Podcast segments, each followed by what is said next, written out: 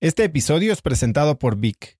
Si me conoces, sabes que soy un consumidor voraz de audiolibros y que he probado todo tipo de aplicaciones para seguir nutriendo mi mente mientras manejo o mientras corro o hago ejercicio, pero sin duda, por mucho, Vic es mi favorita.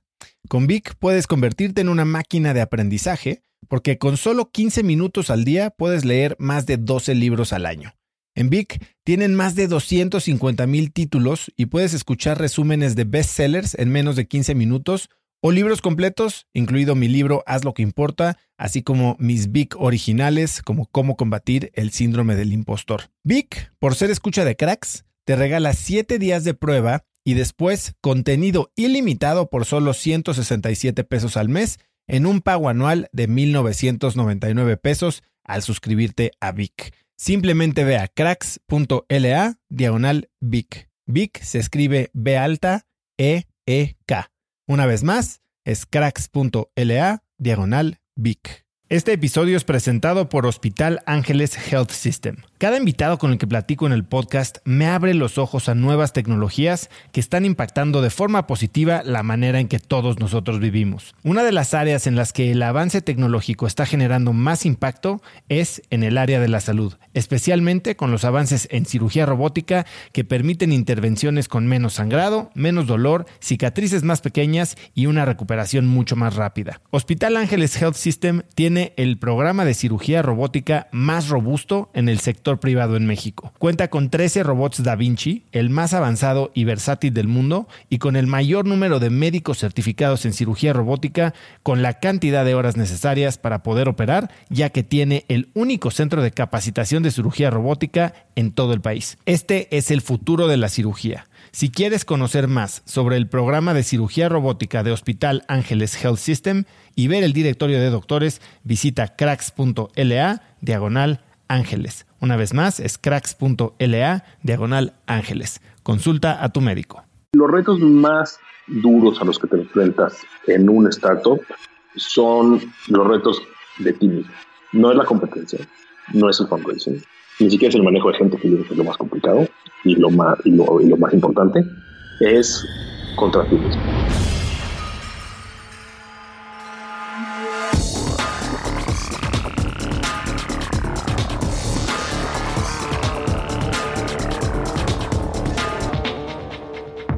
Hola y bienvenidos a un nuevo episodio de Cracks Podcast. Yo soy Osotrava y entrevisto a las mentes más brillantes para dejarte algo único y práctico que puedas usar en tu vida diaria.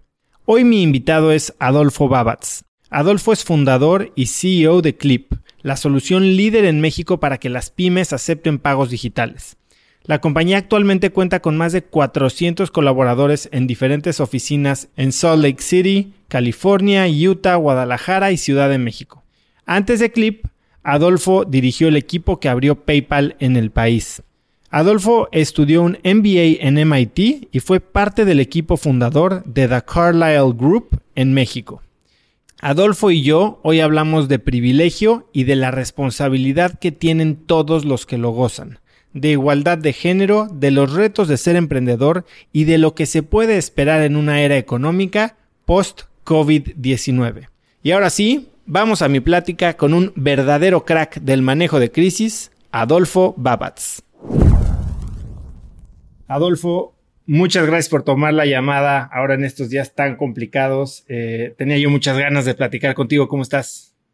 Bien, y tú, muchas gracias por aquí, por la, por la invitación y pues feliz, la verdad es que sirve de distracción un poco.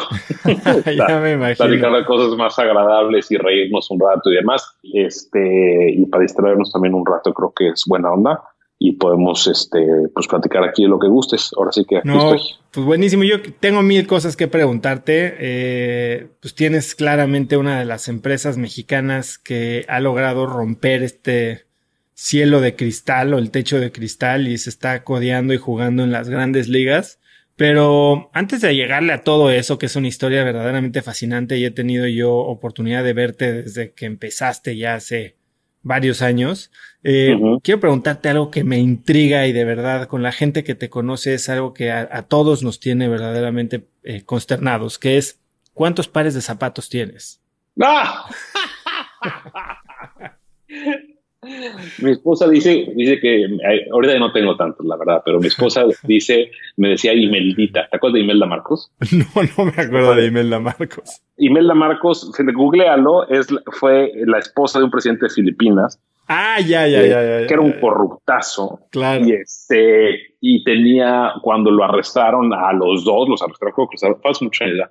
Creo que ella tenía algo así, no, es broma, como 500 pares de zapatos y, era, y tomaron las fotos del closet de Imelda Marcos. Entonces mi esposa me dice que soy Imeldita. Este, o bueno, me decía, porque antes tenía mucho más. La verdad es que ahorita no, ya no tengo muchos zapatos. Tengo, yo creo que unos 12, 15 pares. ¿De dónde, con lo que tenía antes. ¿De dónde sale tu afición por los zapatos? Cuéntame, ¿cuándo, ¿cuándo te diste cuenta que estabas teniendo demasiados zapatos?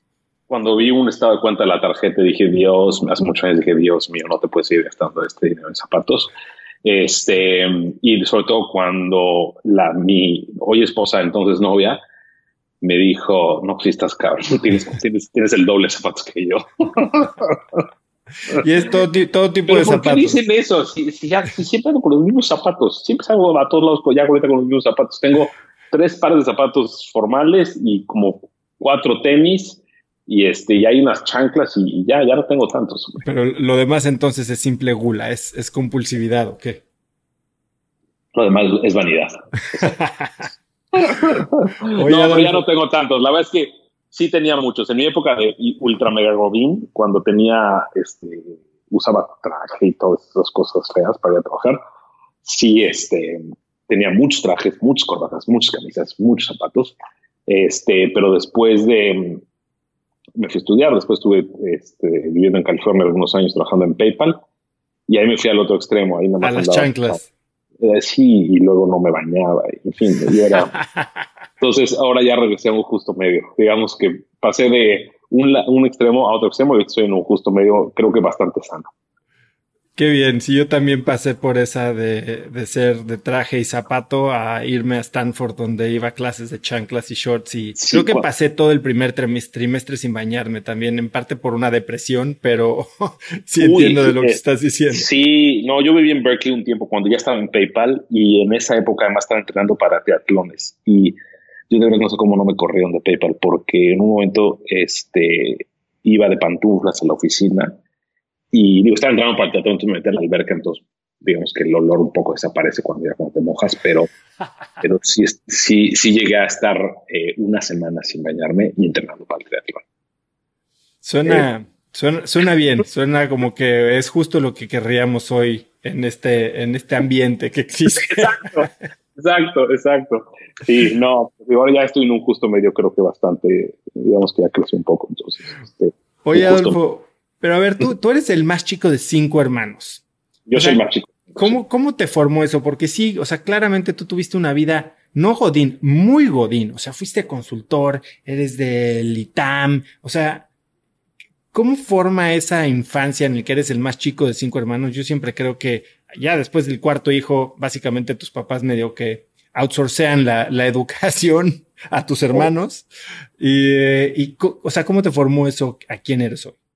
A ver, eh, no solo soy el quinto, soy el quinto después de cinco años.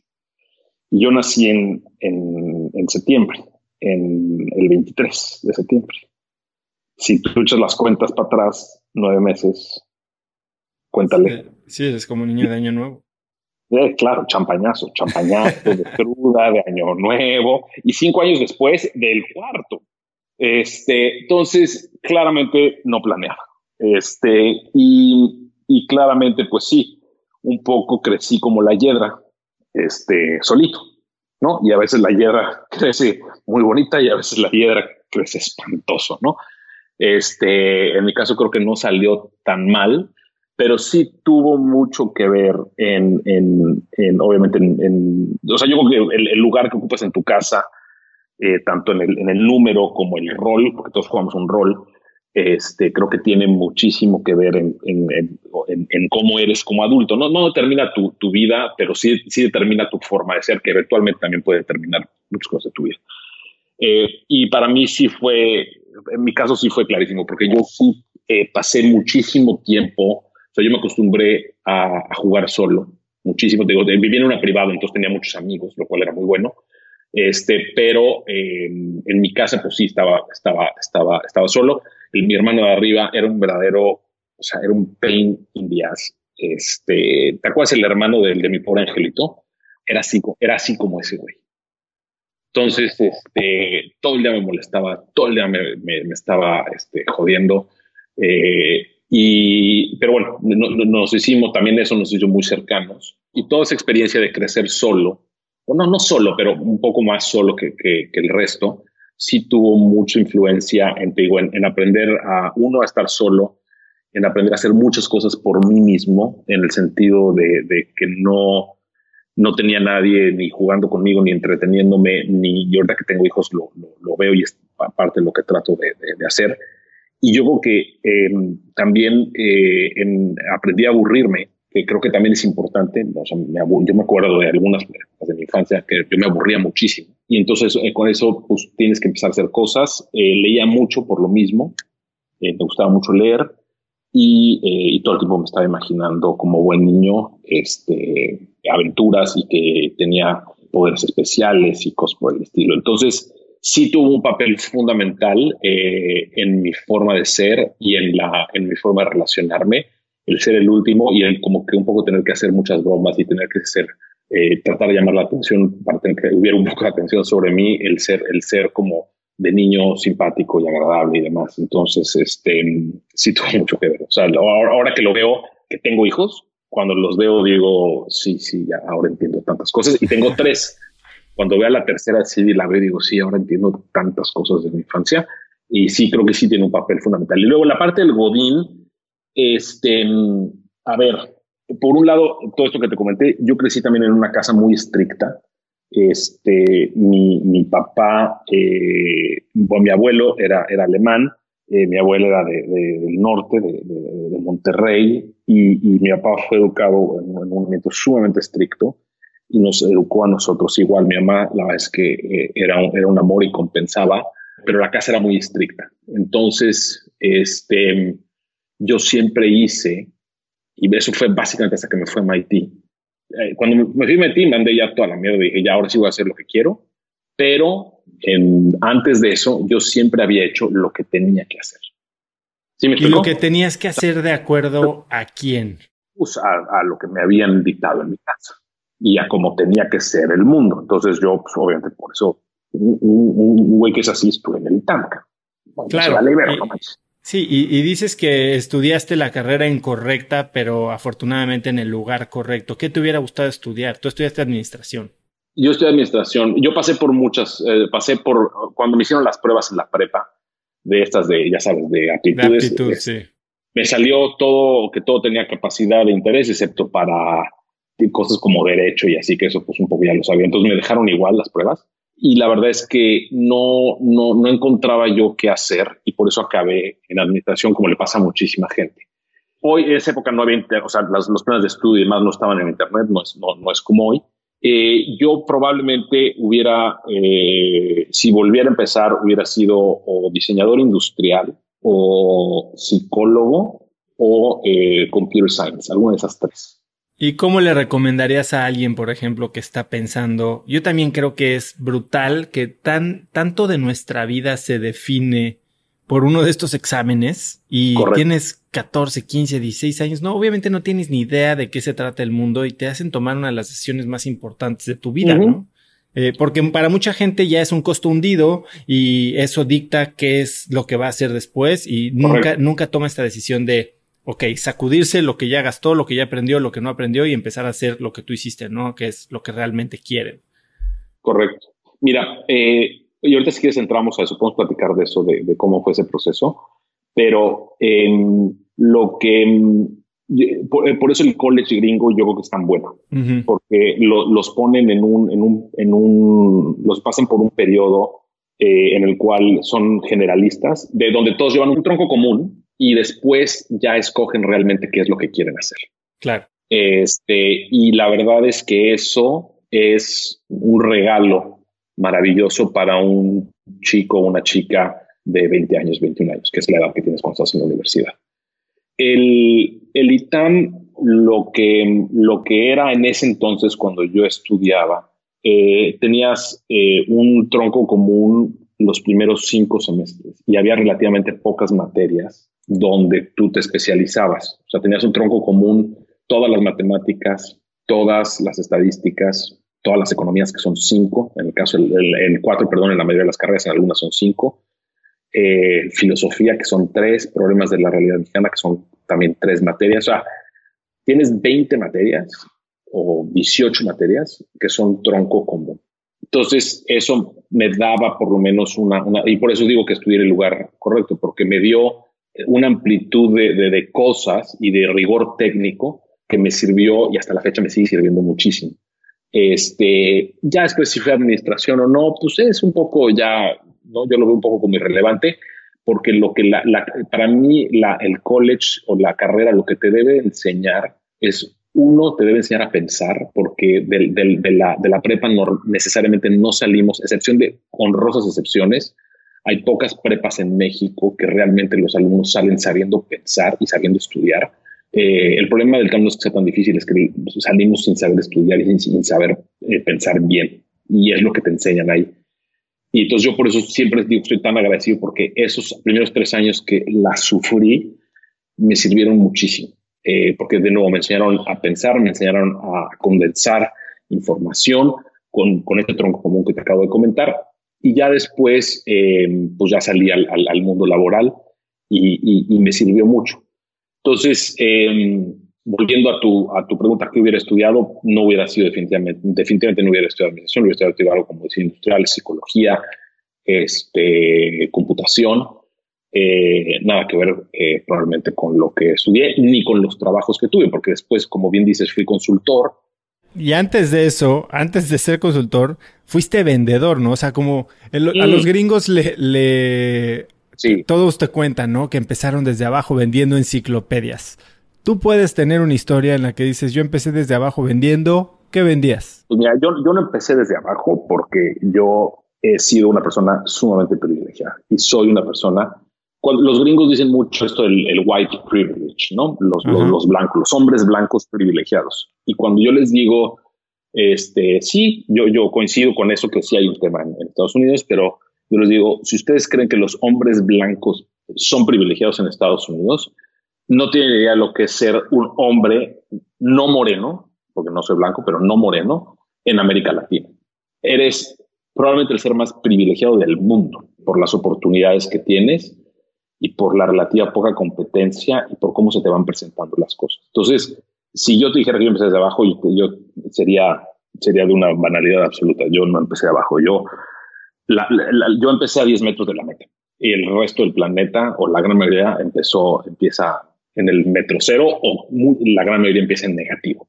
Este, eh, entonces sí, no, eso la verdad es que no, no yo no empecé. lo dices, eso lo dices con mucha pasión, ¿no? Eh, cuando hablábamos antes de la entrevista, sé que tienes un, un, tema muy clavado por la igualdad de oportunidades, igualdad de género.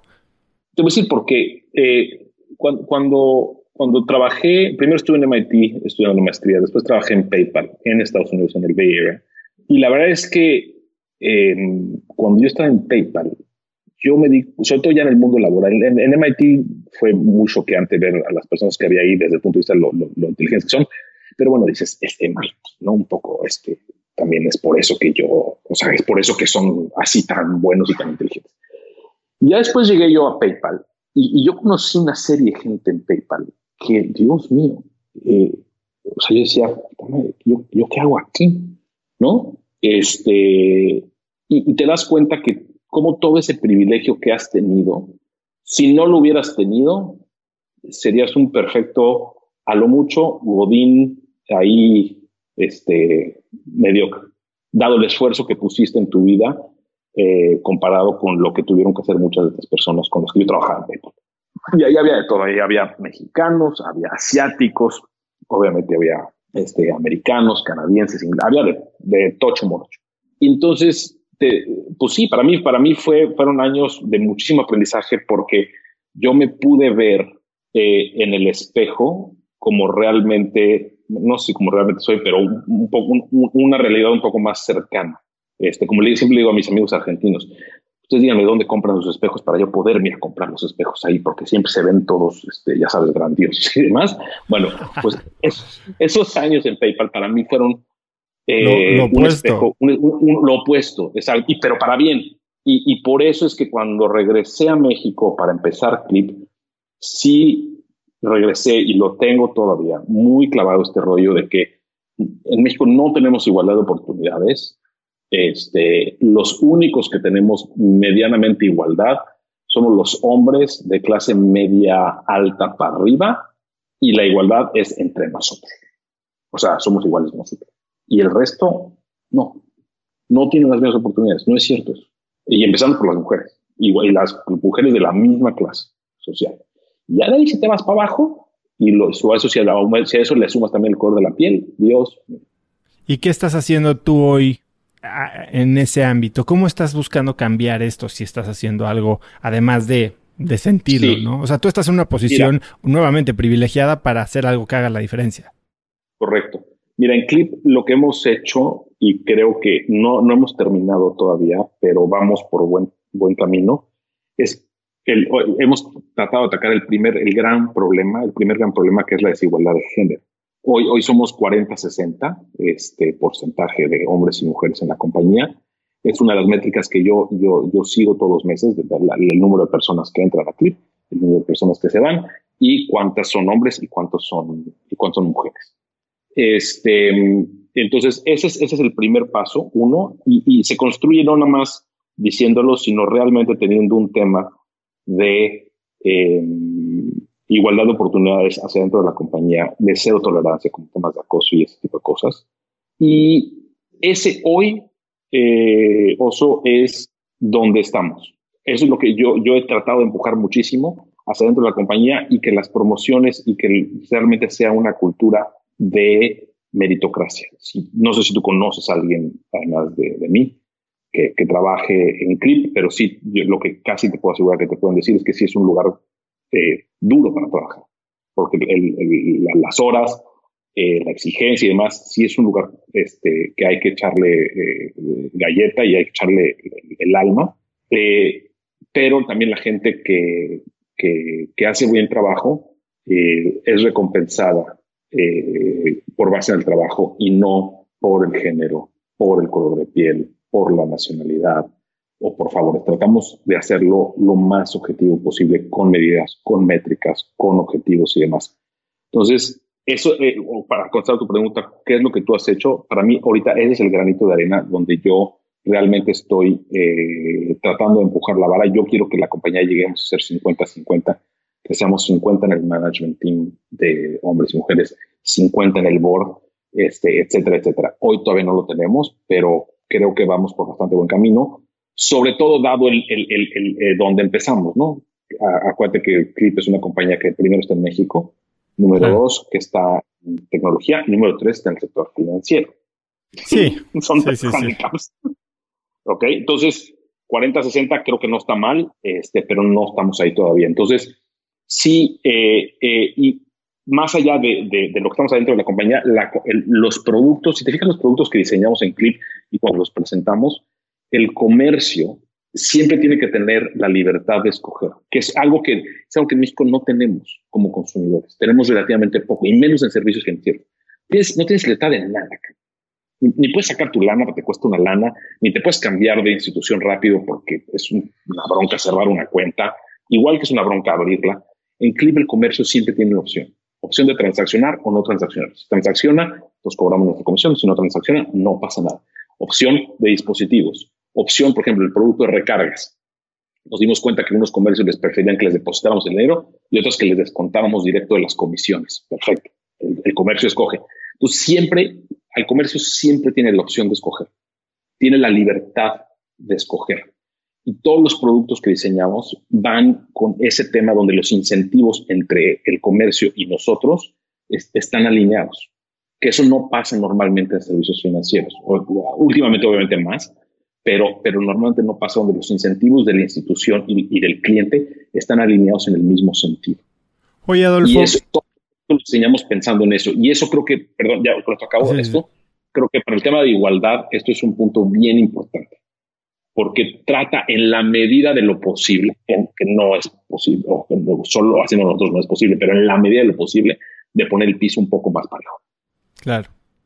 Ahora, quiero llegar a todo este tema de eh, cómo empezaste Clip, qué es el problema que detectaste, pero ahora sí que como decía Steve Jobs, ¿no? O sea, viendo hacia atrás es cuando logras conectar los puntos, ¿no? Y tú eh, terminas, después de hacer consultoría, terminas trabajando muy de cerca con Luis Telles, que, bueno, pues era una persona que pues movía los hilos del país, ¿no? Y con conexiones muy profundas en el sector financiero, eh, sector político. ¿Qué aprendiste de él y cómo crees que utilizaste ese aprendizaje de primera mano de estar viendo cómo se movía el país y tal vez aprovechando ese acceso para después entender cómo competirle desde el punto de vista de un David al Goliat financiero del país? Sí, mira, yo, yo trabajé en la época de Luis, estaba trabajando en DESC, a mí no me tocó la parte de, pública, del sector público, entonces esta parte de gubernamental yo nunca la viví. Este, yo estuve nada más en, el periodo que él estaba fuera, que fue en, cuando trabajé en DESC, yo trabajé con Luis prácticamente cinco años. Primero en DESC y luego en Carmel. Eh, yo siempre digo lo mismo, ¿no? ¿Qué aprendiste en cada uno de los lugares? En el ITAM aprendí a pensar. Eh, en DESC y más adelante, o sea, con Luis, yo aprendí a trabajar a, mí la persona que me enseñó a trabajar, ahorita debo decir que, que, otra persona muy importante que me enseñó otra cosa, pero la persona que me enseñó a trabajar fue Luis. ¿Qué significa eso? a trabajar muchas horas, a dejar las cosas perfectas hasta el último detalle y a que el, el trabajo puede ser una de las, de las grandes eh, no obras, porque no es eso, pero de tus grandes satisfacciones como persona puede ser tu trabajo. Que yo no tenía eso muy, muy, muy, muy claro. Y trabajar con él y trabajar esa cantidad de horas. Y yo acabé produciendo cosas y documentos y demás que yo nunca pensé que yo iba a poder hacer porque, eh, porque tenía Luis de jefe.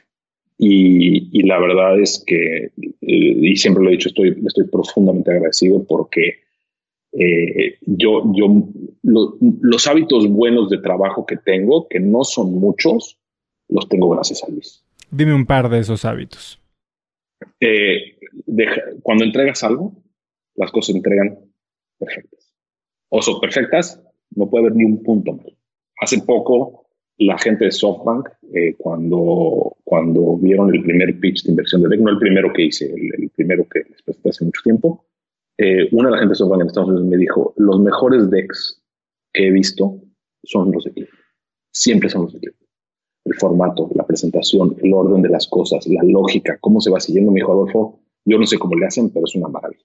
Ya sabes, yo como pavo real, ¿no? Y, le dije, es el equipo y todo, pero, pero yo eso lo aprendí este, eh, lo aprendí de Luis.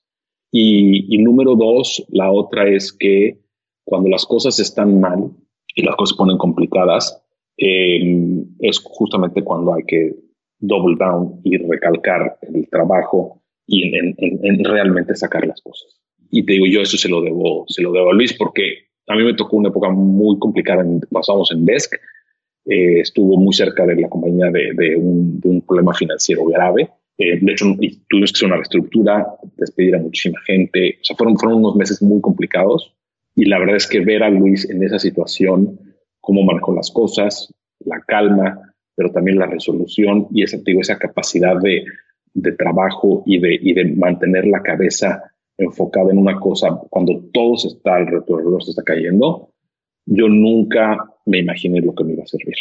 Este, pero como tú bien dices, no, nunca sabes hasta que lo ves en retrospectiva y es cuando empieza a conectar, conecte datos. ¿Y alguna vez ahora que estás en el eh, mundo torbellino de tecnología San Francisco, Silicon Valley, donde mm, pues, por mucho tiempo la máxima ha sido muévete rápido y rompe cosas, ¿no? Como dice Mark Zuckerberg.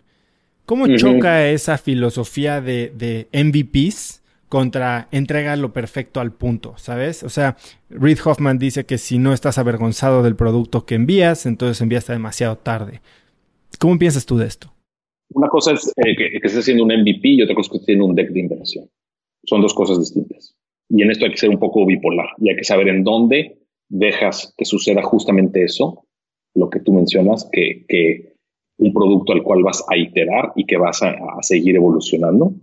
Y otra cosa es cuando, por ejemplo, vas con un inversionista y le vas a hacer una presentación. O cuando vas con un prospectivo empleado de la compañía y le presentas una oferta de trabajo. Ese tipo de cosas tiene que estar perfectas. ¿Por qué? Porque una persona te está dando su, dinero o un fondo te está dando dinero, otra persona te está, entrega, está entregando su trabajo a cambio de, una remuneración. Eso también tiene que estar perfecto. Este, ¿Sí me explico? Hay que saber separar dónde sí y dónde no. No puedes, porque la, perfección es la madre de, la, de, la, parálisis. Claro. ¿Me explico? Pero lo que pasa a veces es que con el discurso de, just do things quickly, se acaban haciendo mierderos. Claro, y en una industria como servicios financieros, o sea, hay una razón por la cual los servicios financieros están tan regulados. O sea, hay, hay, tres cosas que son lo más valioso que tenemos las personas. Uno, para los que tenemos hijos, nuestros hijos. Dos, la salud. Y tres, el dinero. Esas tres industrias están altamente reguladas. Y hay una razón por la cual están altamente reguladas.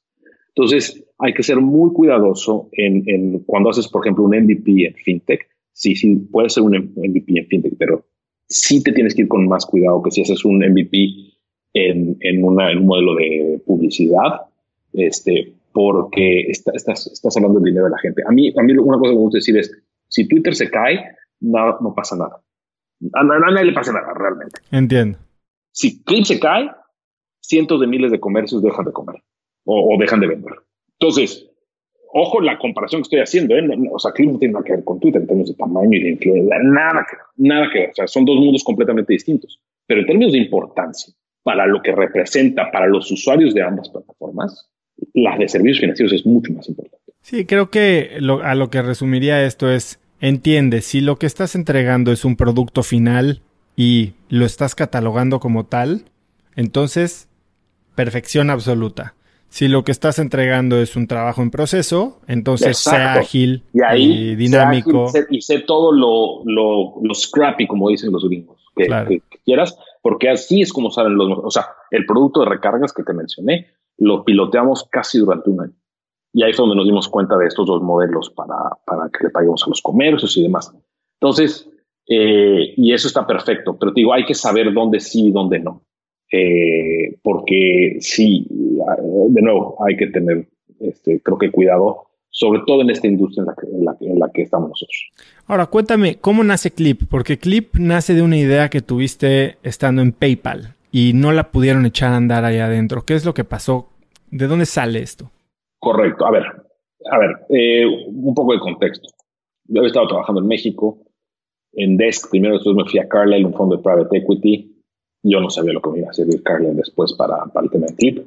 Y me voy a MIT. En MIT, digo, se acabó consultoría, se acabó estos rollos de los bancos de inversión y todas estas cosas. Y entonces me voy a trabajar a PayPal un verano, regreso a la escuela, y cuando termino me voy full time a PayPal. ¿Ok? Eh, la mejor decisión que toma. O sea, profesionalmente es la mejor decisión que toma en mi vida. Eh, y ¿Por qué decidiste PayPal si tenías también la opción de Microsoft? Porque PayPal era una compañía en ese entonces muy pequeña todavía, que poca gente relativamente conocía.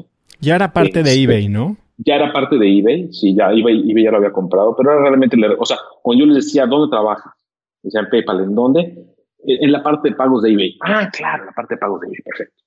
O sea, era, era realmente PayPal era, era un, un, una compañía muy, muy poco conocida, sobre todo en, en, en México y en América Latina. Entonces, eh, la oportunidad para mí era mucho mayor y, y la, la, la, la, oferta era para abrir México. imagínate, yo, yo iba a abrir México. Me iba a tocar todo, todo lo que PayPal iba a hacer en México iba a pasar por mis manos. Este, y con esa con, con, la valentía que da la ignorancia, acepté la oferta. ¿Ok? Porque no tenía ni la más puta idea de lo que me estaba metiendo porque los sistemas de pagos son muy complicados. Yo nunca había trabajado en sistemas de pagos y no, no tenía idea de lo que me estaba metiendo. Bueno, total, llego a PayPal.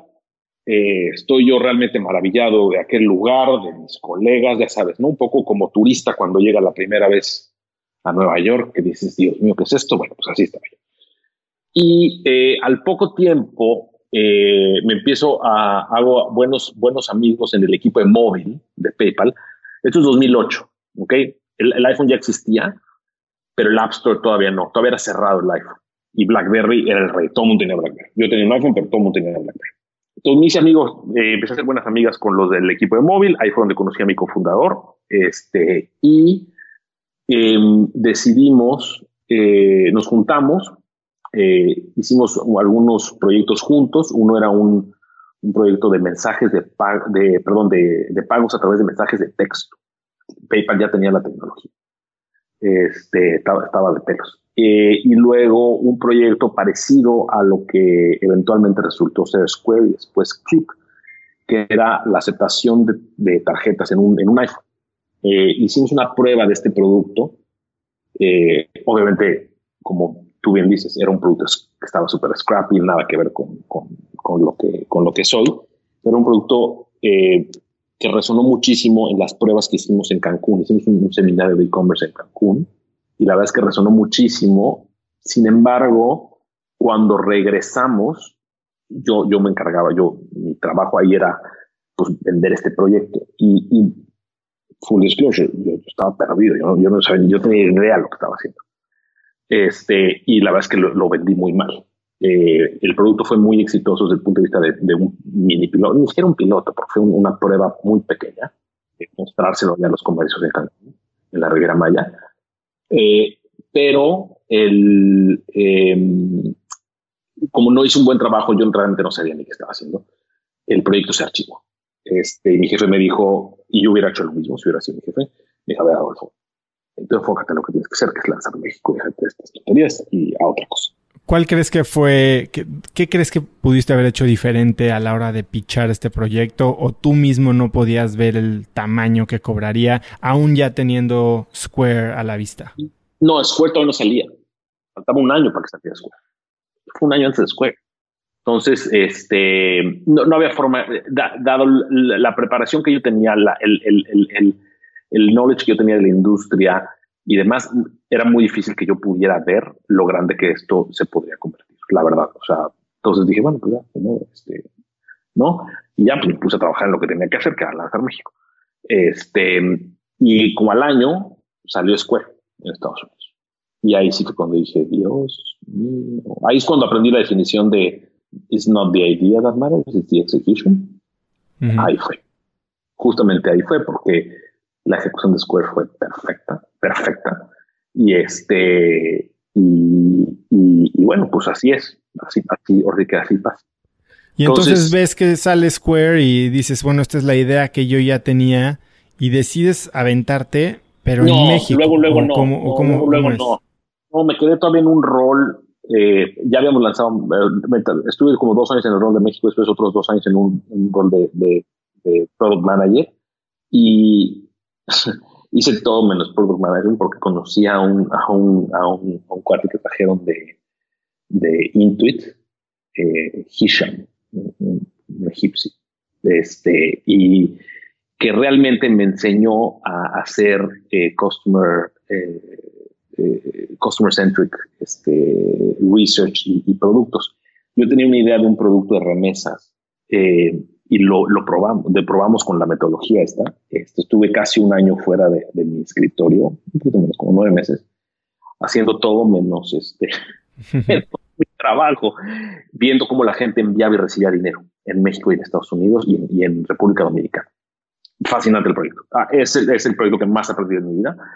Este, y, y el tema de las remesas eh, siempre ha sido complicado eh, en Estados Unidos porque necesitas tener una licencia en cada estado y la verdad es que es un tema, la, parte regulatoria es un poquito complicada. Entonces, este, la verdad es que el proyecto había quedado padrísimo, pero no, no, ya no pasó de ahí.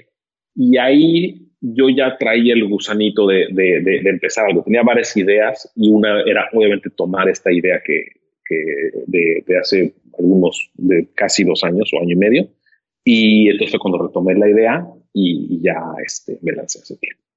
Y a ver, antes de entrar a eso, si tuvieras que destilar lo que aprendiste en nueve meses sobre Customer Centric eh, Product Design o Research, ¿cómo, ¿cuáles serían las dos aprendizajes de cómo hacer este tipo de investigación?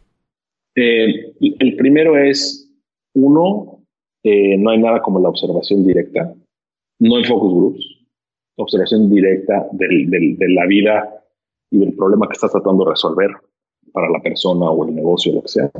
Y, dos, em, los seres humanos, em, y no lo hacemos por malos, sino simplemente por otras cosas, pero cuando, cuando nos hacen este tipo de preguntas de Customer Research, no decimos la verdad.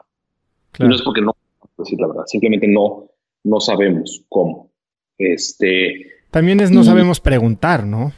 Ese es el punto porque empezamos a guiar las preguntas, como en las encuestas, ¿no? Luego, luego, luego, luego, seguramente las has visto, ¿no? De esas encuestas de Twitter que, que dicen, este, ¿tú crees que el presidente malévolo, con el nombre que quieras, va a hacer algo bueno para los mexicanos a pesar de que ha dicho que no le importa nada? Te estoy exagerando, pero eso, es una, una pregunta sesgada, ¿ok? Bueno, en las entrevistas y en los focus group hacemos lo mismo sesgamos el resultado de forma inconsciente. No es, de nuevo, no es por un tema de malicia. Y a mí, esos meses preguntando, preguntando, preguntando, preguntando, ¿por qué, por qué, por qué, por qué hasta el cansancio? Lo que me dijeron es, este, eh, no preguntes, observa. O, pregunta y después observa, porque realmente... Acciones hablan más que las palabras. Sí, Sí, exactamente. Entonces ahí es donde, donde te das cuenta de, cómo se debe, o yo me di cuenta cómo se debe hacer el tema del research. ¿Hay, algún, ¿Hay algún libro que puedas recomendar al respecto? No hay libros, hay, muchos papers. Este se llama Jobs and Outcomes, la metodología. Este, y si tú buscas Jobs and Outcomes en, Google, te, sale muchísima literatura. Y básicamente eso es, y eso es como en Clip hemos eh, desarrollado muchas de las cosas que tenemos, inclusive, inclusive las campañas, vienen basados de ahí. Yo, yo una vez leí un libro que se llama The Mom Test, que recomiendo mucho a emprendedores que están justo pensando en evaluar o eh, empiezan a evaluar un posible producto y es cómo hacer entrevistas que no están guiadas, ¿no? es justo este concepto. Porque luego le haces la entrevista a tu mamá y claro que te dice, sí, mijito, esta es la mejor solución del mundo y ni tu mamá te termina comprando, ¿no? Exacto. Y em, el, problema es también que em, a, la a la persona que le estás preguntando te puede contestar, como tú bien dices, para, pues, para darte gusto, porque es tu mamá, tu tía, tu hermano, lo que sea y tú también la forma en la que planteas la pregunta y el hilo de la conversación lo puedes desviar eh, de, forma, forma importante y eso, eso, eso te digo, fueron nueve meses maravillosos. Eh, además me tocaron muchas experiencias muy padres que en el caso de, de, México me tocó varias veces ver, yo había visto al hijo en Estados Unidos y a la mamá y al papá en, esta, en México y tenían 10 años de no verse. Y yo los acababa de ver a ambos porque, porque hicimos la conexión directa de el que envía y el que recibe dinero. Este, para entender sus realidades. Para entender las realidades, pero ya de la familia. Ya, ya no, o sea, conectando los dos lados del, del, de, la, de, la, transacción. Y, y, la verdad es que fue, fue, un, fue un, es, muy, es, es, es, un proceso muy desgastante en el sentido que es muy cansado, pero sí los insights que recibes, eh, si lo sabes interpretar bien, a ver, PayPal tiene dos patentes por esto, por ese proyecto, que salieron de ese trabajo. Éramos un equipo de tres personas, cuatro personas. Qué curioso, ese equipo, yo me salí a poner clip, otro amigo se salió, un, un israelí, se salió a poner una compañía que se llama Forter, que es una compañía de las principales de, transacciones de, manejo de fraude. Está, eh, tiene el backing de, Sequoia. Y otro se fue a trabajar a Beyond Meat o Impossible Foods, no me acuerdo. O sea, son como, PayPal Mafia tercera generación. Pues no, tampoco, no, exageremos tampoco, pero, pero sí, sí es este, fue, un, fue, un, fue un equipo de gente muy especial, este, el que se conjuntó ahí. Oye, ¿y en qué momento decides tomar la decisión y saltar? ¿O tenías ya más o menos algo almado? ¿Ya habías fondeado un poquito el proyecto antes de salir de la seguridad de PayPal? ¿Cómo tomas esa decisión? Como un poco como el Borras, la verdad. Este, porque, a ver, si bien sí ya tenía unos mock-ups, ya había yo tentado las aguas con algunos inversionistas en México, pero recordemos que esto es 2011-12, cuando el mercado de venture capital en México era prácticamente inexistente. Este, eh, y mi esposo y yo ya, teníamos un hijo, está embarazada el segundo, y la verdad es que un poco dije, bueno, pues si no lo hago no lo voy a hacer nunca. Este, y el momento no estaba y ya era algo conocido, o sea, que yo conocía y demás. Y yo ya había, lo que sí me, me, lo que a mí me acabó de dar el empujón, Oso, fue que el pain point yo sí lo había visto de forma muy clara. El pain point para obtener una terminal punto de venta física y el pain point para obtener una terminal de punto de venta virtual, si lo quieres ver así, en el caso de PayPal. O sea, es, aceptar pagos es muy complicado. Eh, online y offline, los dos. Este, offline, ¿no? Ya esa clip, pero antes de clip era muy complicado. Entonces, eso a mí ya me acabó de dar el empujón. Este, cuando vi que realmente, y después del proyecto este de, de las remesas, donde claramente pude identificar dónde había un pain point, hice toda la metodología de Jobs and Outcomes para Clip, dije, pues ya, ya, la mesa está puesta. Y, y vuelvo, oso, al tema del privilegio. ¿Qué pasa? Yo sabía que si yo fracasaba y me iba espantoso, uno, no me iba a morir de hambre. Y dos, yo regresaba a PayPal, tocaba la puerta y probablemente me hubieran contratado. Y a lo mejor hasta un aumento de sueldo. Porque iba a regresar pues bastante más curtido. curtido. Y, y, vuelvo al tema del privilegio.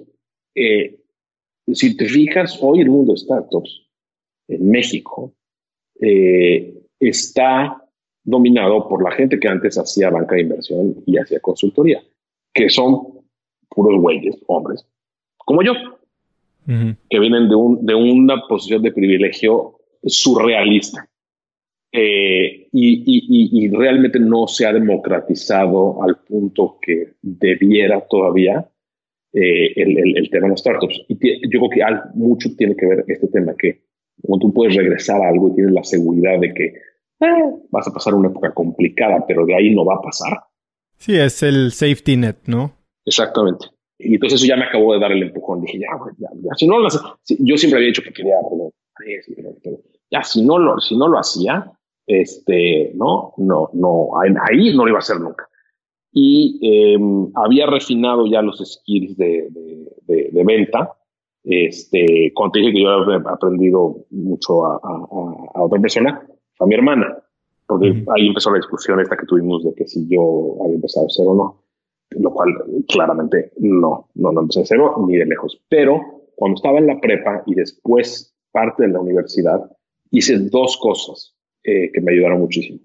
Eh, primero, el, la primero fue vender aspiradores. Vendí aspiradoras Rainbow, aspiradoras carísimas. Pues, que aspiradora cuesta dos mil dólares.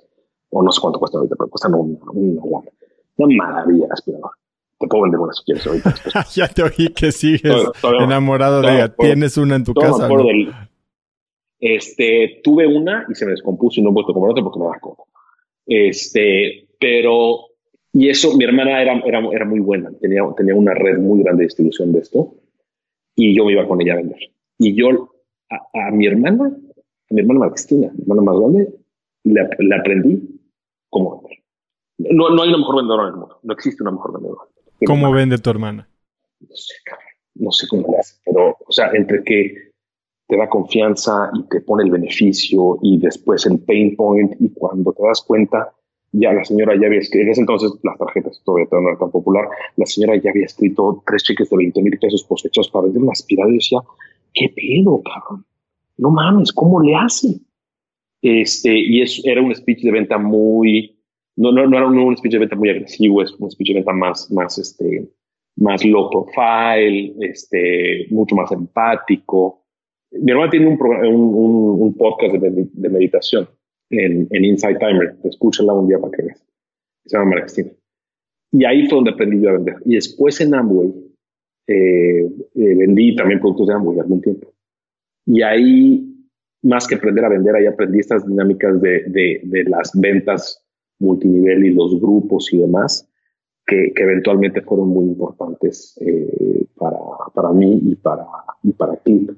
Este, cómo organizar fuerzas de ventas masivas y demás. Entonces, eh, esos dos experiencias, digo, como tú bien dices, no, hasta que no lo ves en retrospectiva, no, no, no te das cuenta, pero fueron esas dos experiencias fueron bien importantes para eventualmente cuando yo salí ya, me salí de PayPal y empecé Click, justamente para hacer este pitch de, venta. Y en estos primeros años, donde estás empezando en una industria que está sumamente consolidada, eh, donde es muy difícil penetrar, donde claramente hay ineficiencias, pero casi casi que están permitidas por el sistema. Eh, a ver, tú dices que vienes de privilegio y que eso te hizo más fácil empezar, pero eso no creo que signifique que la tuviste fácil, eh, sobre todo ya en el momento de ejecutar. ¿Cuáles fueron los retos más grandes a los que te enfrentaste? ¿Cómo, cómo ganarte la confianza de de una empresa como American Express cuando estás empezando tú y eres pues un chavito en chanclas, ¿sabes? Bueno, ya, no iba en chanclas, ya, ya iba, con unos, uno, de zapatitos ya más elegantes. De, tus 500 zapatos. No, ya, ya, sí, ya, no, ya para esa época ya, ya me había deshecho de la enorme mayoría. No, 500 es email la marco, me cuento, no yo. No, no, no, yo nunca llegué. Este, no, a ver, mira, yo lo que, a lo que los retos más duros a los que te enfrentas en un startup son los retos de ti mismo. No es la competencia, no es el fundraising, ni siquiera es el manejo de gente, que yo creo que es lo más complicado y lo más, y lo, y lo más importante, es contra ti mismo. Este, un día un, un, buen amigo que nunca acabó invirtiendo, porque no, no, no nos pusimos eventualmente de acuerdo, pero eh, que es el que, el que lleva el fondo de Qualcomm Ventures, un brasileño, Carlos Cochran, eh, me dijo, no lo había visto y lo vi como seis meses después, creo que en Nueva York, no lo, lo vi, y me dijo, Adolfo, ¿cómo estás, amigo? Me dice, ya eres la novia más sexy de todos, ya todo el mundo quiere meter dinero aquí. No, no, sé, Carlos, pero bueno. Me dice, pero tú tienes el trabajo, existe, es el trabajo más complicado del mundo. No existe un trabajo más difícil que el que tú tienes. Y le digo, ¿cuál es ese? Startup Founder. Me dijo, ni siquiera el CEO de una compañía pública es tan complicado como es este, eh, un CEO de un startup de tecnología en una, en, una etapa más temprana. Dijo, es the hardest job in the world. Y, dije, este, a ver si, si había pasado así. Y yo me dije, bueno, este Carlos está siendo muy amable conmigo, ¿no? Eh, pero viéndolo otra vez, esto fue ya hace cuatro años cuando me dijo esto. Viéndolo en retrospectiva, eh, Oso, eh, y, y, tiene que ver con eso, porque eh, no me acuerdo también dónde lo leí o me lo contaron, pero el tema con los startups, y se lo digo a toda la gente que entra a Clips o a todos los que trabajan conmigo, es qué bueno que vienes, ojalá este, sea una relación súper productiva, que este lugar sea maravilloso para ti, pero te advierto una cosa. Eh, Clip y prácticamente cualquier startup, lo que te va a hacer es que te veas en el espejo desnudo. Y neta, neta, neta, no te va a gustar lo que vas a hacer. O sea, tú te piensas que estás mamado con cuadritos, ya sabes, ¿no? O sea, que eres un, un, verdadero este, Adonis, ¿no? Un monumento griego. Puta, y cuando te ves en el espejo dices, patas flacas, gordo, panzón, con estrías, este, o sea, estoy espantoso. Porque realmente te saca a relucir todas tus virtudes, pero también todos tus defectos. Y el problema, o sea, es que los defectos se, magnifican y las virtudes no. Entonces, em, la batalla más complicada o lo que más difícil es en un startup es, es el, verte a ti mismo y saberte aceptar que dices, Dios mío, y sobre todo tener la humildad después de eso para pedir ayuda. Una vez es, es un poco como los alcohólicos, ¿no? Ves que el primer paso que tienen que hacer los alcohólicos es que son alcohólicos, entonces ya después se, se curan, se pueden curar, están en camino a curarse. Este, pues acá es un poco lo mismo. ¿Y cómo, cómo trabajas con esto? ¿Cómo lo superas? Pues mira, hay muchas, hay muchas formas. O sea, no es que, no es que lo superes, es, es, nada más que te tienes que dar cuenta que necesitas ayuda y que necesitas una red de soporte. Para mí, Endeavor fue la salvación. O sea, yo, yo hoy, la gran mayoría de mis esfuerzos de, por lo menos ahorita, de regresar algo, tratar de regresar algo de lo muchísimo que he recibido en, México a la sociedad, lo hago a través de a través de coaching a emprendedores y voy a los ISPs para seleccionar gente y demás, ¿no? Y lo hago porque para mí Endeavor fue eh, cuando yo estaba pasando por muchos problemas, no sabía qué hacer todo. Endeavor, la red de soporte de Endeavor para mí fue fundamental. Vince, eh, que ahora es el, manager de, todo Endeavor México, que lo conoces bien, para mí fue muy importante. Y me dejé ayudar. Eh, me conseguí un coach, eh, un coach bueno, porque coach, la palabra se ha prostituido un poco, y la verdad es que ahora todo el mundo es coach y todo el mundo tiene un coach. Esta es una, una, persona profesional que realmente es, es a lo que se ha dedicado en los últimos 20 años. ¿Fue alguien aquí en México o en Estados Unidos? No, en México, en México, en México. No, no, ese, ese rollo tiene que ser presencial. Por, por, Skype ese rollo no funciona. O sea, ¿Quién, hasta es, que, ¿quién es tu coach? Ya no, ahorita ya no, ya no trabajo con ello, con, con ella, perdón. Este, pero me la consiguió Vince. Vince fue la Celestina. Este, y un psicólogo también, ambos. Este, porque la parte del coach te, te ayuda con la parte profesional y todo, también alguien que te ayude con la maceta, porque la maceta te empieza a hacer unos juegos y unos trucos, o por lo menos a mí y con los otros founders con los que yo he hablado y que les cuento esto, me dicen que también. Entonces, este, y hay muchos artículos ahorita en, hay una boga o de todos estos artículos de que los founders necesitan ayuda y que estar, en, y que estar bien mentalmente y demás. Sí, es una presión brutal porque pareciera que tienes que ser un punching bag entre la realidad y tu equipo y la realidad y tus inversionistas y, todo tiene que parecer bien y tienes ahí como que pues poco poco con quien ser totalmente totalmente honesto, ¿no? Muy poco, muy poco. tienes muy poca gente con la cual este puedes realmente abrir abrir las las, las cartas. Entonces, eh, creo que eso es lo más lo más importante. Ahora, ya al, terreno práctico de, qué es lo que tuvimos que batallar para, ¿no? De, de, arreglar en clip, ya, ya no Adolfo consigo mismo ni con los problemas, sino con el mundo. Tuvimos, bueno, tienes el tema de capital, obviamente, ¿no? Que ese es el, pues no teníamos, o sea, yo, yo tenía prácticamente dinero ahorrado solo para sobrevivir un año. Era todo lo que tenía. Este, entonces, no, no tenía dinero para hacerlo que esa es una de las grandes lecciones que aprendiste en MIT, ¿no? Según leí, te llevaste una frase que parece que es con la que has operado desde ese entonces acerca de lo que se necesita en un startup. Primera regla, era, era un profesor que era un verdadero cabrón. La verdad es que no era tan buen maestro, pero sí dijo, me dijo una, nos dijo una cosa. Y te voy a en inglés porque así fue como. The first rule of entrepreneurship, never run out of cash. O sea, todos apuntados. Second rule of entrepreneurship, never run out of cash. Third rule of entrepreneurship, never run out of cash. Nunca te quedes sin cash.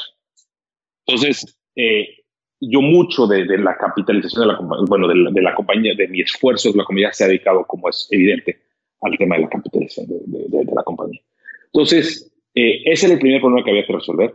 Dos, había que crear el producto, que el producto funcionara. Y tres, había que conectar el producto de forma local o sea, a las redes locales en México. Esa fue la parte más complicada. ¿Por qué? Porque el modelo de agregador, que es el modelo cual nosotros operamos, no existía, eh, porque obviamente hubo una serie de trabas por muchísimos jugadores de la industria que no querían que ese modelo fuera exitoso. PayPal ya operaba, pero operaba ahí con un modelo híbrido. Yo lo conocía bien porque yo lo había montado.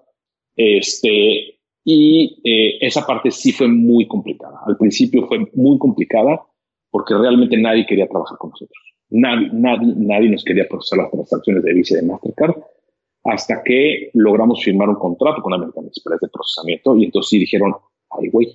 Que entiendo que tienes una historia bastante interesante de la vez que fueron a visitarte a tu oficina los de American Express. Ah, esa historia es maravillosa, pero deja, te cuento cómo tu primera pregunta fue, ¿cómo haces para que te pongan atención? Nosotros llegamos a una, a una reunión con Amex, la reunión justamente para ver cómo era el modelo de negocio, y pues nos empezaron a bombardear con preguntas.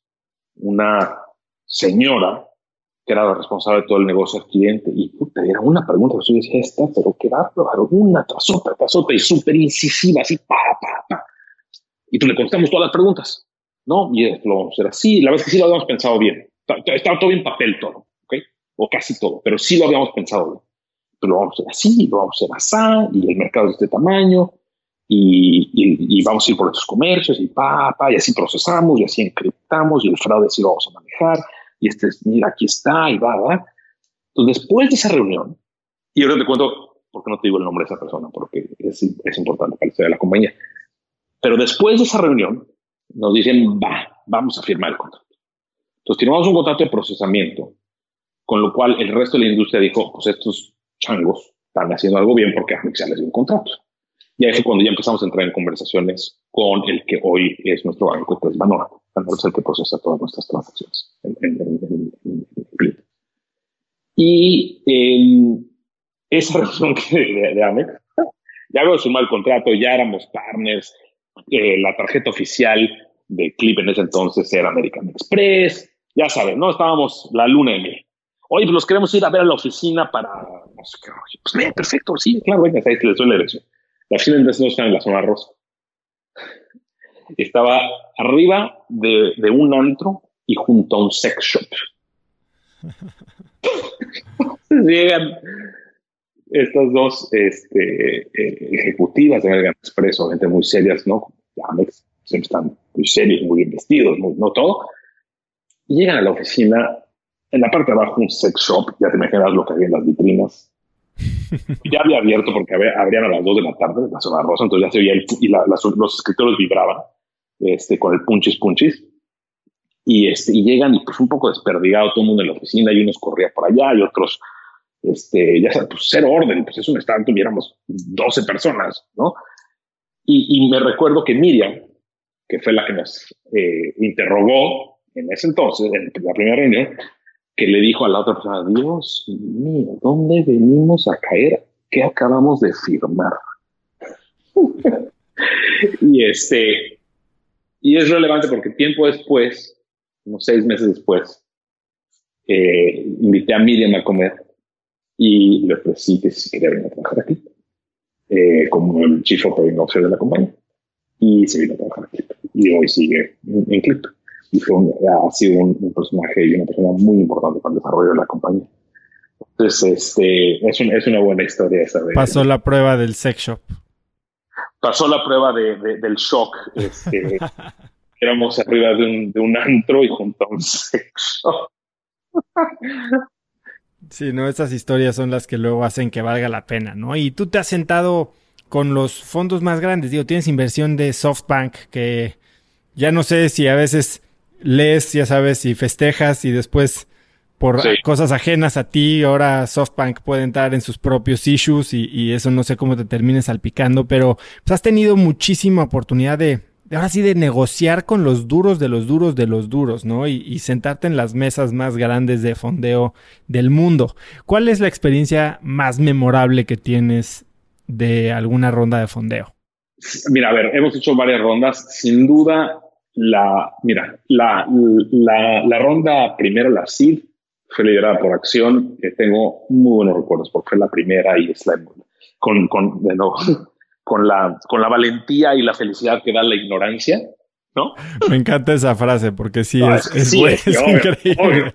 Tú crees que ya se te solucionó el problema cuando, cuando levantaste dinero y es cuando los problemas empiezan. Sí, sí, este, Y luego eh, la ronda A, la que más trabajo me costó fue la ronda A, la que fue después de eso, porque había habido un leak. Yo tengo un timing perfecto para las rondas. Había, había habido un leak de los, de los finanzas de Square que le estaba procesando a, a, Starbucks y estaban perdiendo hasta la camisa. Literal, había habido, el, leak había sido este, eh, una, semana fue una semana después de que empecé la ronda de financiación. Y entonces, empezaron a cuestionar tu modelo. Exacto. Square pasó de ser el darling a, a, a ser el, el, el, chico apestado. Este, pues, me costó un trabajo y ahí mi amigo este, y board member y que ya era inversionista Diego Cervinsky de Alta, este, se puso guapo y, y también va a estar una lana el güey y, y, y, fue el que lideraron la ronda. Pero me costó, fue una ronda que me costó muchísimo trabajo. Por además, también siendo, siendo eh, eh, claros, la, compañía no estaba teniendo la atracción que estaba teniendo. Oso porque el otro tema que es muy complicado en México, regresando a lo que me preguntabas antes, es el tema de distribución. La distribución en México es muy complicada, muy, complicada, muy complicada. Entonces, eh, no estábamos teniendo tracción y la verdad es que la compañía no iba por, no iba por buen camino. fue ahí cuando Endeavor me ayudó mucho. Este, de ahí em, vino la ronda C, que, a ver, y esto creo que tú lo sabes muy bien, uno va tomando decisiones, tomas miles de decisiones en, en, un startup. Y, yo creo que la enorme mayoría de las decisiones eh, son malas o, debería de haber tomado otra. Es un poco como el béisbol. Eh, la gran mayoría de los bateadores pues no le pegan más de un, o sea, no tienen un batting average de más de 50. O sea, si tienes de 50 eres el top de la liga, del 50%. El tema es la consistencia. Este, yo creo que en los startups pasa algo parecido. Pero sí hay jugadores que en los momentos clave toman buenas decisiones y, lo hacen. Creo que en los startups es algo parecido y hay muchos de suerte también en eso. Pero yo, yo he tomado muchas decisiones, como te comenté, muchísimas decisiones. Un gran acierto, obviamente, fue traer lo que te comentaba de esta historia de, Miriam. Fue, fue, fue un, tuve un, un, un, pequeño este, apertura eh, y de, un momento de lucidez cuando, cuando se me ocurrió la idea. Y la otra fue en, esa, en, en, este, en esta ronda, este, que fue la ronda B, eh, en 2016, que teníamos, lanzamos el proceso. Ah, bueno, te, cuento cómo empezó. Pues, esa ronda todo es un poco dramático. Eh, estaba yo, literal, estaba en un avión por ahí de abril y eh, empiezo a correr los números. No tenía, tenemos un contador, no tenemos un financiero. Y veo los números y digo, la compañía ya estaba creciendo muy rápido. Estamos ya creciendo para tasas de, de 20-25% mes sobre mes. Y dije, Dios mío, si seguimos este ritmo nos vamos a quedar sin dinero en diciembre. Porque estamos creciendo mucho. Este, y creciendo de forma muy saludable, pero, pero requeríamos más capital. Y dijeron, pues ahora sí estoy en pedos porque pues, de aquí a diciembre son siete meses y entonces, pues, proceso de levantamiento, perfecto. Eh, yo tenía un mes, menos, 15 días, de haber corrido a algún director de finanzas que habíamos contratado, que había resultado ser ahí medio un este, fraude, el señor. No, o sea, no hizo un fraude, él resultó ser que nos había hecho mentiras en el proceso. Entonces lo tuve que correr y eh, no teníamos director de finanzas. Y bueno, pues a ver un poco como Dios me dio a entender, eh, armamos un deck de inversión, armamos medio un data room, abrimos el proceso. Nunca me había trabajado tanto como, ni con Luis en, en, esa, en ese, como en ese periodo. Hicimos eh, due diligence con más de 20 fondos. Fue una locura. Pero due diligence ya, due diligence de llamadas, cuestionarios y demás. Y nos pusieron cinco term sheets. Terminamos eh, por ahí de septiembre, octubre con cinco term octubre, mediados de octubre. Cinco term sheets, muy buenas todas, y ahí, y ahí había varios fondos. Y en los procesos, eh, eh, eso, levantar venture capital es un poco como, como, como el proceso de, de dating. Un día, no sé, ya entrevistaste a, a Adal de Quesky. No, con Adal no he hablado. Bueno, háblale y que te cuente, porque no hay nada mejor que para él para escribir esto. Tiene, una presentación, donde, donde y yo a, él se lo escuché. Cómo, cómo, cómo eh, el tema de Venture Capital es como, como, como salir con, con un novio o con la novia, ¿no? Te conoces y vas al cine, pues la manita, después un beso y, así vas, ¿no? Ta, ta, ta, hasta que llegas a casarte, que es cuando entra el dinero. Bueno, pues en ese proceso yo conocía los fondos y teníamos de nuevo varias ofertas buenas y ahí yo tomé la decisión de irnos con General Atlantic, que hasta hoy es nuestro accionista más grande eh, y que ha liderado todas las rondas de inversión a partir de eso. Y lo seleccioné porque, uno, los temas eran prácticamente iguales. Eh, la interacción con el equipo había sido muy buena, número uno. Número dos, tenían una expertise funcional, conocían de pagos. Este es un equipo, o General Atlantic es un, es un fondo que conoce eh, los sistemas de pago y conoce los startups de pago, lo cual, o sea, es una maravilla porque yo les he aprendido un montón. Este, y obviamente tienen mucho capital, ¿no? Entonces, eh, pues ya, dije, perfecto, yay, firmo el term sheet, lo firmé de hecho en Nueva York, con Bill, que es el CEO de, Atlantic. Yo estaba feliz. Este, mira, millones, tuvimos que dar una cena deliciosa. Bueno, estábamos rayados nada más para retrospectiva, éramos 30 personas en Clippers entonces. ¿Ok? O sea, los clips todos los empacamos a mano ahí en la, en la oficina. Y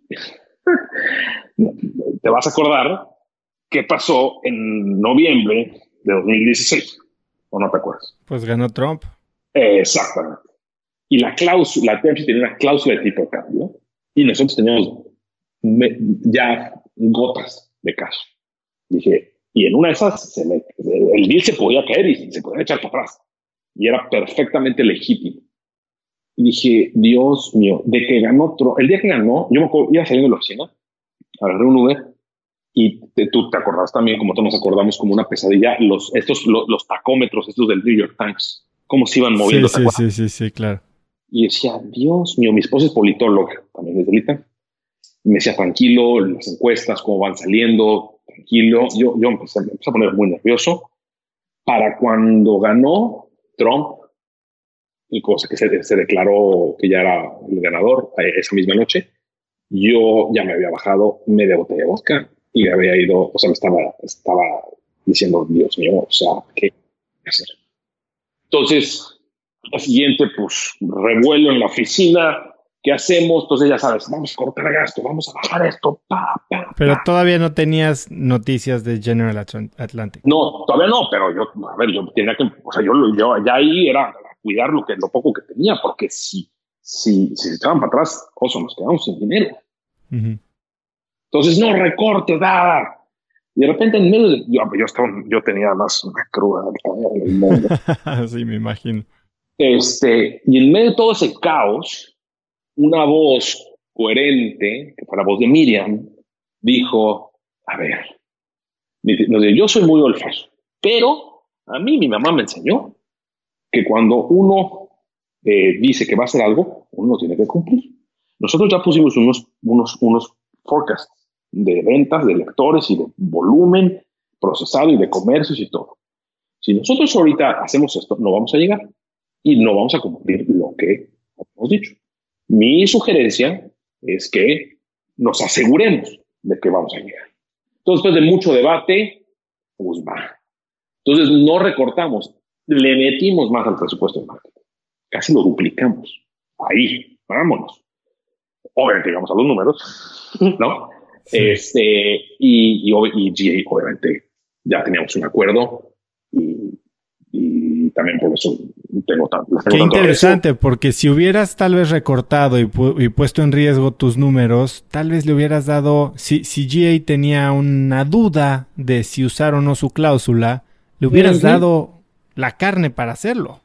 Sí, y, lo podían haber usado, pero no, ya tenemos un acuerdo, les gustaba mucho la compañía, les gustaba el team, el sector lo conocen, por eso es la importancia también de tener un fondo. O sea, cuando te invierte un fondo, que el fondo conozca el sector. Porque si le tienes que estar explicando que si la tasa de cambio, todo este rollo que tenemos en la industria de pagos, que es tan complicada, este, las cosas, las conversaciones se vuelven muy difíciles. Y cuando tienes a alguien que sabe, es mucho más fácil. No, no la conversación es más fácil, además te van a ayudar. Este, entonces, un día ya con más detalle voy a contar la historia, pero es por mucho mi historia favorita de esa, porque sí la sufrí, o sea, no más. Oye, Adolfo, quiero ser respetuoso de tu tiempo, pero estamos en un momento complicado, ¿no? Y, y cuando empezábamos esta llamada, me empezaste a contar tú cómo veías la cosa. Para ti, ¿cuál y para la empresa, ¿cuál crees que es el reto o proyecto al que más crees que le vas a dedicar en los próximos 12 meses? Mira, a ver, te veo y podemos seguir extenderlos un poquito si quieres con tiempo, no pasa nada. Este, ¿qué creo que va a, nivel macro o, o sea, a nivel macro con los estados en el mundo entero? Creo que la época, y esto viene desde antes de, esta crisis del, del corona, este, el, free money para hacer locuras o proyectos muy, muy, muy ambiciosos con, con tasas de retorno inciertas y con customer economics inciertos desde antes, o sea, se acabó con WeWork. ¿okay? Nosotros, eh, en el caso de Clip, nosotros nunca entramos a ese tren. Nosotros siempre hemos, o sea, somos mucho más conservadores en cómo gastamos, cómo asignamos, siempre hemos sido así pero sí desde WeWork ya se empezaba a hacer que, se, que se, enfriaba todo eso, todo esa, ese tipo de, de, inversiones y de proyectos. Con esto no se frena, es, es, es, un freno absoluto y un regreso a la sanidad, a, a, a, la salud mental y a la salud de negocio de muchas compañías. Yo que creo que va a pasar, este, Oso, eh, a nivel mundial, es muchos startups o los startups que no tienen un, modelo de negocio rentable que no tienen customer economics adecuados y que tienen relativamente poca defensibilidad de su modelo, eh, van a tronar. Eh, yo creo que es lo que vamos a ver un, crunch brutal de, en el mundo de startups. México no va a ser la excepción. Yo creo que México va a estar especialmente este, golpeado por esto. Es, ojalá que no, ¿eh? ojalá me equivoque, pero tiene que ver por la etapa. México, si tú lo ves, eh, la etapa de financiamiento, estamos en etapas de las rondas A a B, ¿no? O sea, es un mercado que está con algunas compañías que ya tienen tracción, que están terminando de, validar su modelo y necesitan dinero para escalar.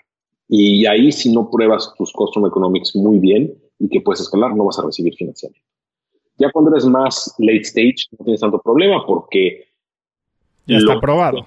Ya está probado, ya están contentos los, tus inversionistas y, y entonces te van a apoyar en el camino muy, etapas muy tempranas son cheques relativamente pequeños, entonces tampoco pasa nada, se va a desacuadrar un rato. Pero estos, es, o sea, es, las rondas A y B eh, van a ser muy complicadas, yo creo. Y, y el caso de, de, México, que es un ecosistema que como ecosistema está ahí, al revés que el brasileño, que ya está un poquito más adelantado, o sea, en, términos de, de, financiamiento y demás, va, va, a ser, va a ser muy complicado. ¿eh? Yo, yo creo que sí se vienen unos, unos, un par de años eh, complicados. Sobre todo creo que tiene mucho que ver la reacción del gobierno de Estados Unidos este, ha sido patética. Y, y, el, si bien es cierto que es una pandemia y que es complicado, creo que en Estados Unidos se pudieron, se hubieran podido ahorrar un, eh, los problemas que, que, va a enfrentar Estados Unidos si hubieran actuado antes. Y, y mucho del financiamiento de estas, de estas etapas viene de Estados Unidos. Entonces se va a enfriar se va a enfriar y también hay una razón por la cual el capital estaba empezando a irse a otros lados, que es que las compañías en Estados Unidos están muy caras eh, en términos de múltiplos. Sí, ahora con esto van a bajar de Se van a abaratar, entonces, los startups mexicanos tienen más competencia, porque entonces el capital puede empezar a voltear otra vez. Inclusive como, como asset class, puede que los inversionistas volteen a ver los mercados públicos como algo más atractivo ajustado al riesgo, ¿no? Exactamente. Entonces sí creo que, que va a ser una época, eh, se viene una época complicada para los startups en, en, México. Lo que, a tu pregunta de qué es lo que yo me voy a enfocar, eh, la verdad es que hoy tuvimos una llamada con todos los, los, los, o con algunos de nuestros inversionistas y, y, y poco ha cambiado. En, en nuestro caso, eh, hay, hay, que hacer algunos ajustes aquí y allá, pero la propuesta de valor, eh, los proyectos, el roadmap, todo, sigue siendo el mismo. ¿Por qué? Porque sabemos qué es lo que le duele a los comercios, sabemos cómo lo queremos resolver y sabemos este, cómo lo tenemos que ejecutar. Ahora, bueno, hay que ejecutarlo, ¿no? Que siempre es lo más difícil, obviamente, pero no cambia mucho del foco que, que ya teníamos. Tu enfoque. ¿Qué proyecto? No te puedo decir. Porque, pues, tu enfoque a nivel personal, ¿cómo lo estás dividiendo? Eh, dentro de la empresa? ¿Es nuevos proyectos? ¿Es levantamiento de capital? Eh, ¿cómo, organizas tú tu tiempo habiendo ahora sí tantos jugadores importantes con dinero en la mesa contigo? Mira, e, esto es otra cosa que ido aprendiendo con el tiempo. Al final, al principio yo era chile de todos los moles. Y, la verdad es que eso es, eh, es la receta para que las cosas no funcionen y es la receta para tú acabarte este, quemando. Eh, porque más nadie es chile de todos modos. Nadie sabe hacer tan, eh, muchas cosas bien. Normalmente las personas sabemos hacer un par de cosas bien y el resto hay alguien mejor. Yo hoy, Tengo, tengo la ventaja de tener un equipo en Clip eh, fuera de Sergio. La verdad es que yo, yo el, el, equipo que tengo en Clip es maravilloso porque yo tengo la suerte, y, y no lo digo, o sea, siempre, o sea, aquí porque son pocos nada, siempre lo digo, yo tengo la, la, ventaja de que cuando yo les me siento, a mí toda la gente que trabaja conmigo, a mí me enseñan su rol. El marketing me enseña el marketing, el de recursos humanos me enseña recursos, o sea, cada quien me enseña a mí. Entonces, eso a mí me quita muchísimo de, eh, muchísimo peso y muchísima responsabilidad de cosas que además yo sé que yo no soy bueno eh, haciendo.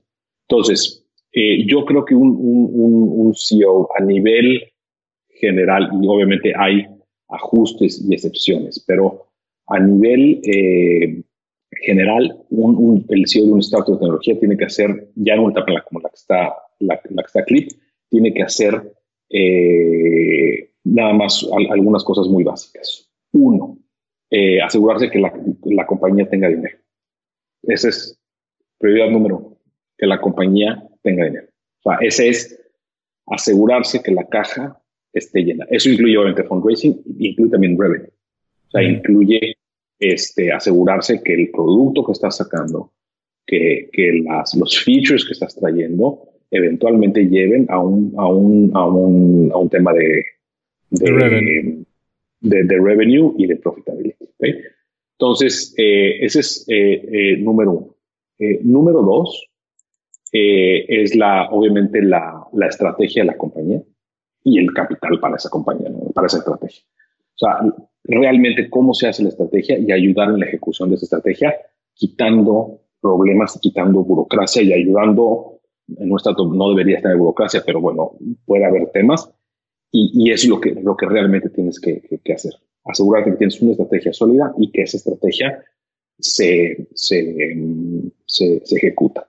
Eh, número tres, el equipo, construir y, mantener al equipo, y eso incluye no nomás obviamente a tus directos, sino estar con, con todos tus, este, tus, eh, las personas de la compañía, este, asegurando que tienes a las mejores, a las mejores personas en las mejores posiciones.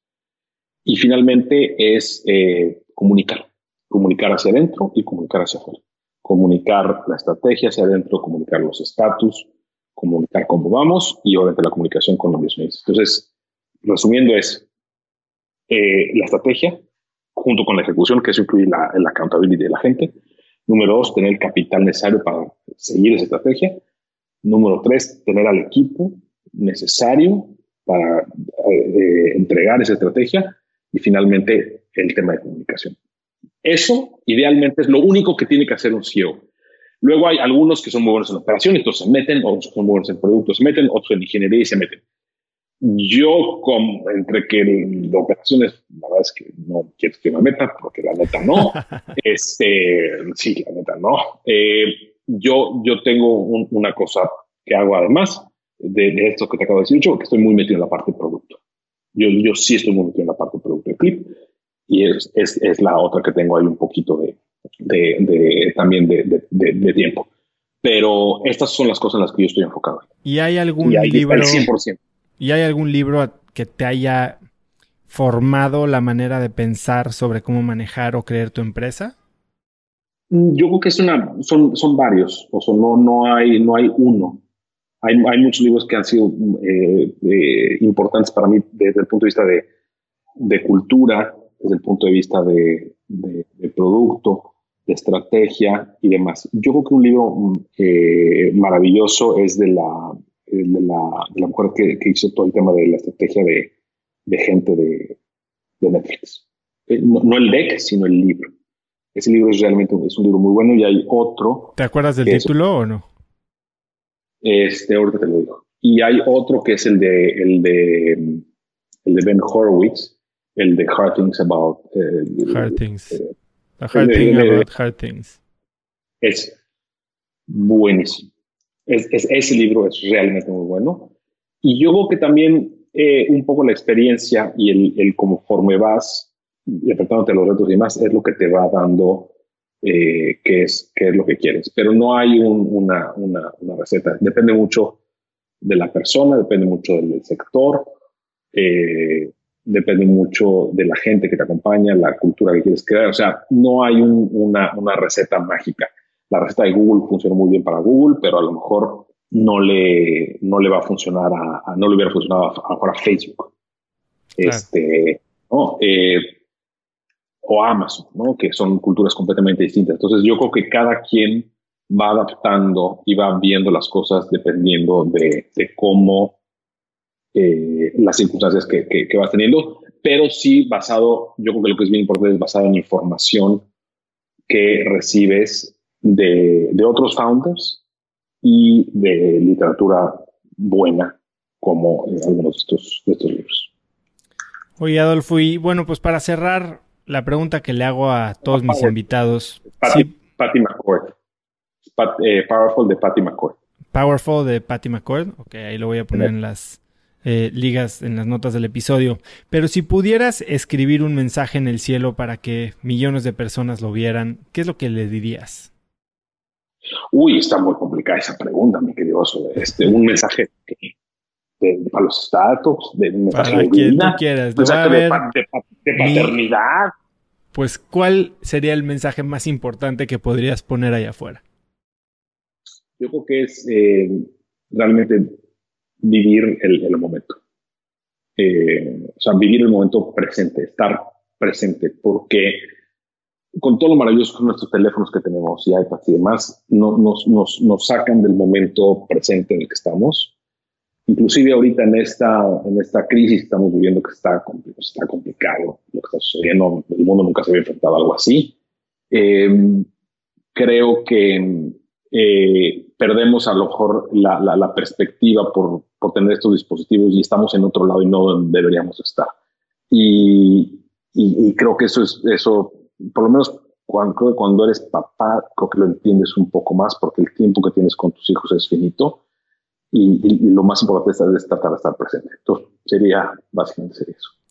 Adolfo, es increíble lo que has logrado. Digo, como decía hace un momento, he tenido oportunidad, gracias a que nos conocemos por Endeavor, de, de ver todo lo que has hecho, las veces, o sea, suena muy padre y muy fácil, la verdad, y como que ahorita me contaste todos los éxitos que has tenido, pero pues sé que, que han vivido momentos difíciles y, y la verdad es que han puesto con Clip el nombre de México en la mesa muy en alto y haciendo las cosas muy bien. Eh, es un orgullo conocerte y, tenerte como amigo. La verdad, este, no puedo no decirlo, eres un verdadero crack y te agradezco muchísimo el tiempo que dedicaste a esta llamada. No, hombre, a ti, mi querido Oso, feliz de estar aquí y este y pues todavía no acaba, entonces ¿Dónde puede, ¿Dónde puede la gente contactarte? Sé que pues sí estás dando giving back a través de Endeavor, pero Digo, mucha gente escucha estas entrevistas y claramente se llevan, además de muy buenos consejos, se llevan una gran dosis de inspiración y luego eh, es, es, padrísimo ver los mensajes que le envían a, nuestros invitados. ¿Dónde puede contactarte la gente? ¿Dónde te siguen? Sé que eres bastante privado, al menos en redes sociales, pero ¿dónde sería el mejor lugar para contactarte? Eh, si quieren comentar algo aquí, que te lo saben llegar a ti.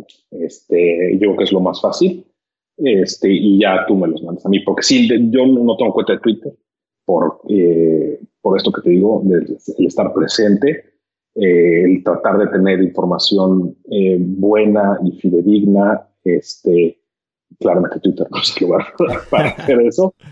y, y, mi correo no, no, no, no, no lo voy a decir al, al, público general. Entonces, que te lo manden a ti, tú mándamelos a mí y feliz de la vida. Encantado. Bueno, pues Adolfo, te agradezco mucho tu tiempo, te mando un abrazo y ya te mandaré la entrevista pronto. Órale. Gracias, Adolfo. Un abrazo. Un abrazo. Bye. Bye.